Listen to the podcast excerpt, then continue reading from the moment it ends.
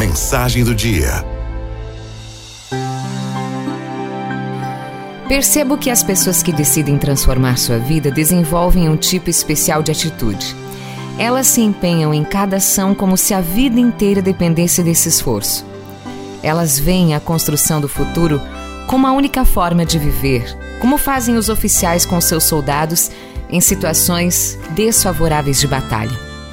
Em outras palavras, decidem queimar as pontes que permitem retroceder Nessas decisões radicais é importante assumir também um comportamento radical. Nos grupos de alcoólicos anônimos, fala-se muito sobre o perigo de tomar um único copo de bebida, pois a decisão de parar de beber tem que vir acompanhada de uma atitude do tipo: tudo ou nada.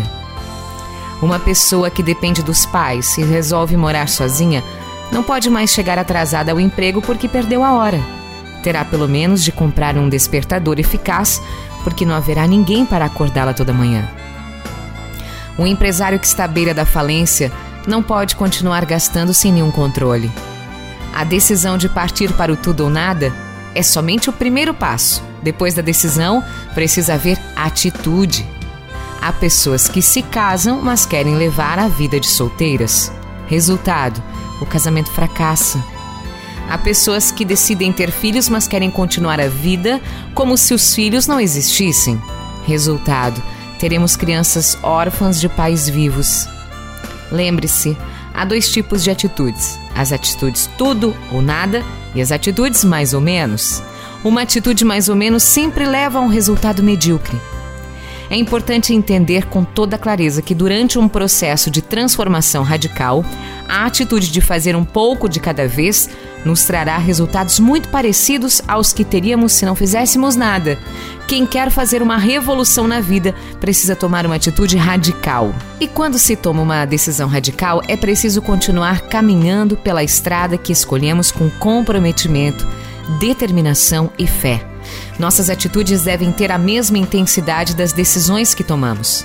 Uma atitude tudo ou nada é mergulhar em um novo amor como se a sua respiração dependesse da respiração da outra pessoa. É sair da casa dos pais e cuidar das suas responsabilidades como se houvesse apenas você no mundo para pagar suas contas. É aprender uma nova profissão como se a sua vida dependesse dessa empreitada.